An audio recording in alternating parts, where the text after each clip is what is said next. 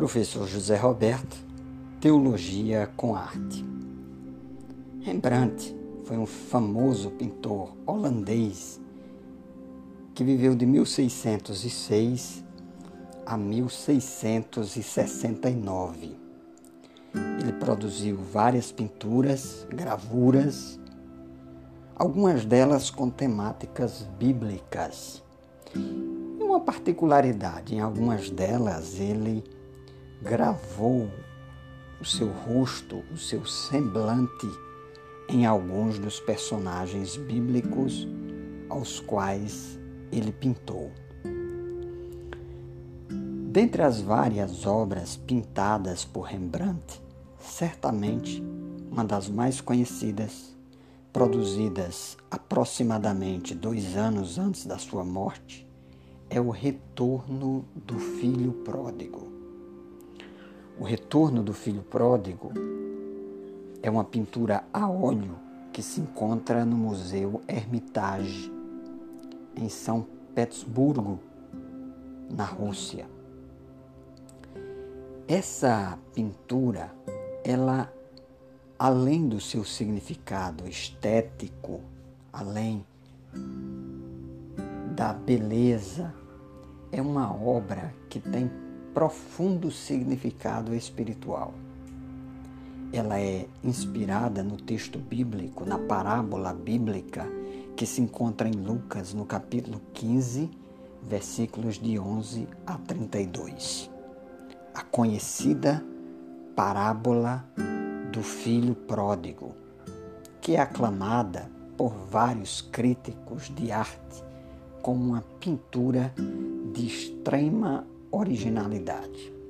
Isso porque o próprio Rembrandt se deu ao cuidado de criar e recriar a parábola a partir do seu conhecimento bíblico. Para que você possa nos acompanhar melhor, eu recomendo que faça uma busca. Identifique aí o quadro, a pintura, o retorno do filho pródigo de Rembrandt e atente para algumas particularidades.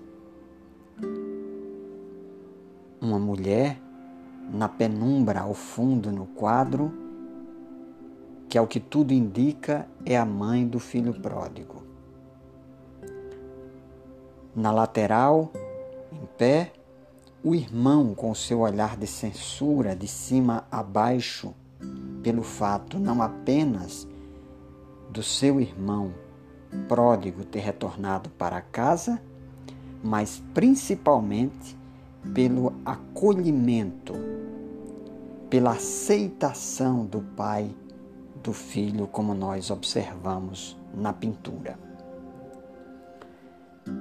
É digno de destaque a situação na qual o pródigo se encontra, totalmente maltrapilho, descalços, roupa surrada, e o pai, mesmo com toda a sua roupa, o seu traje bem preservado, ele está dobrado, acolhendo e recebendo ao peito o seu filho que retorna para casa.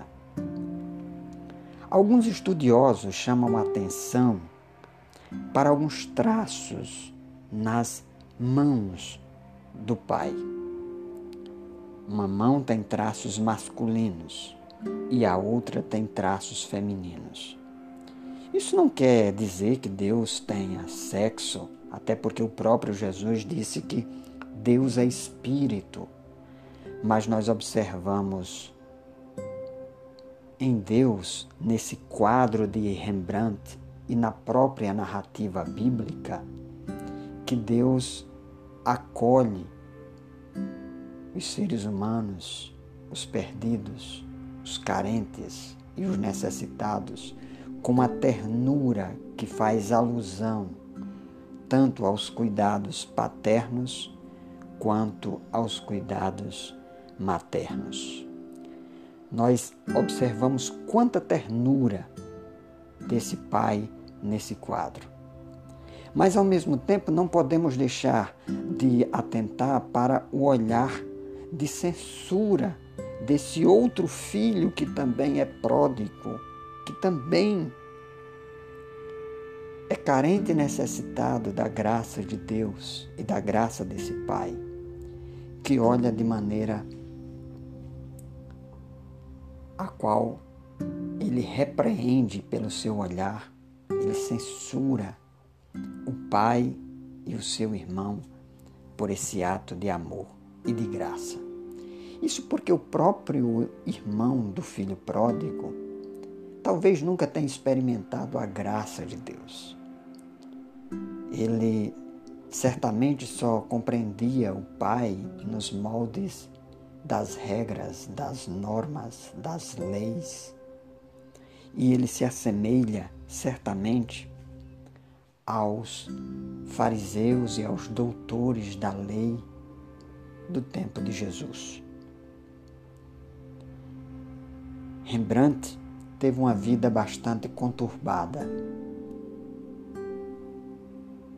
Perdeu a sua esposa, um casamento no qual ele ficou viúvo muito cedo, passou por muitas perdas da sua vida, muitos prejuízos financeiros, se tornou dependente da ajuda de muitas pessoas por causa de situações adversas, tanto com enfermidades, com mortes, bem como com questões econômicas e privações de ordem monetária. E justamente por essa condição, o próprio Rembrandt foi, foi vítima de muitos olhares de censura. Ele não pôde se casar novamente, não pôde, não lhe era permitido ter um novo relacionamento por questões pactuais do seu casamento com a sua primeira esposa. E ele era muito observado, muito criticado. E diante dessa condição, no final da sua vida, Rembrandt resolveu depositar sua confiança naquilo que há de melhor e com o qual nós aprendemos na parábola do filho pródigo contada por Jesus. A nossa dependência da graça de Deus, do favor imerecido de Deus. Esse quadro inspirou o padre holandês Henry Nouwen, que viveu de 1932 a 1996. Ele se sentiu tão impactado por essa pintura que escreveu um livro intitulado Retorno do Filho Pródigo, uma história de retorno para casa. Esse livro foi escrito em 1992, tem tradução e publicação disponível no Brasil. Neste livro, o Henry Nouwen, ele diz, Rembrandt é tanto o filho mais velho da parábola quanto o mais novo. Quando em seus últimos anos de vida ele pintou ambos os filhos, em O Retorno do Filho Pródigo, ele tinha vivido uma vida em que nem a perdição do filho mais novo ou a do mais velho era alienígena para ele. Os dois precisavam de cura e perdão. Ambos precisavam regressar Ambos precisavam dos braços de um terno pai, mas pela história, assim como pela pintura, fica claro que a conversão mais difícil é, é aquela do que permaneceu na casa. Aqueles que estão devotos ao legalismo, a regras, a lógica da religiosidade, de causa e efeito, da barganha, são incapazes de compreender o amor de Deus e de se converterem à graça de Deus. Jesus salvou tantos pecadores, pessoas que perceberam a sua condição moral e se debruçaram aos pés de Cristo. Mas os fariseus, os doutores da lei, a quem Jesus chamou de hipócritas, esses mantinham distância de Jesus. Esses estavam distantes de Jesus, ainda que professassem o nome de Deus. O retorno do filho pródigo, quadro de Rembrandt, inspirado na parábola de Jesus de Lucas no capítulo 15, tem inspirado a muitos. O próprio Henry Nouwen diz que essa parábola é o evangelho de Cristo encapsulado, ou seja, nessa parábola do filho pródigo nós nos deparamos com a profundidade do amor e da graça de Deus que nos alcança. O músico cristão brasileiro Gerson Borges produziu um álbum de muita beleza, com várias composições, letras e músicas que ressaltam a condição do filho pródigo. Vale a pena também ouvir algumas dessas músicas que nos inspiram e o próprio Gerson Borges testemunha que foi influenciado pelo livro do Henry Nouwen, pelo quadro do Rembrandt e, evidentemente, pela própria parábola de Lucas no capítulo 15. A parábola de Jesus, segundo o relato de Lucas, no capítulo 15. A volta do filho pródigo deve nos convidar para que nós sejamos sempre alcançados pela graça de Deus, pela ternura do Pai, estarmos cientes de que nós precisamos estar sempre voltando para a casa de Abba. Abba, Pai. Sempre retornando para a casa do Pai.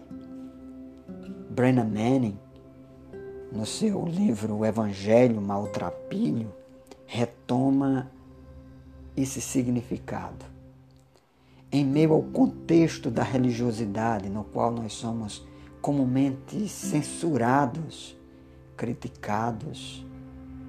As pessoas que, como o filho pródigo deste, ou melhor, como o irmão do filho pródigo deste quadro, que olham assim de cima para baixo, que se acham melhores. Quantos de nós passamos pela mesma condição? E quantos de nós às vezes não agimos como esse irmão que em casa ficou, que não aprendeu a desfrutar da prodigalidade desse Pai generoso e amoroso? Quantos de nós às vezes nos identificamos com o legalismo, com a religiosidade aparente, quando nós devemos perceber e atentar para o fato de que nós fomos alcançados pela graça de Deus, por um amor imerecido.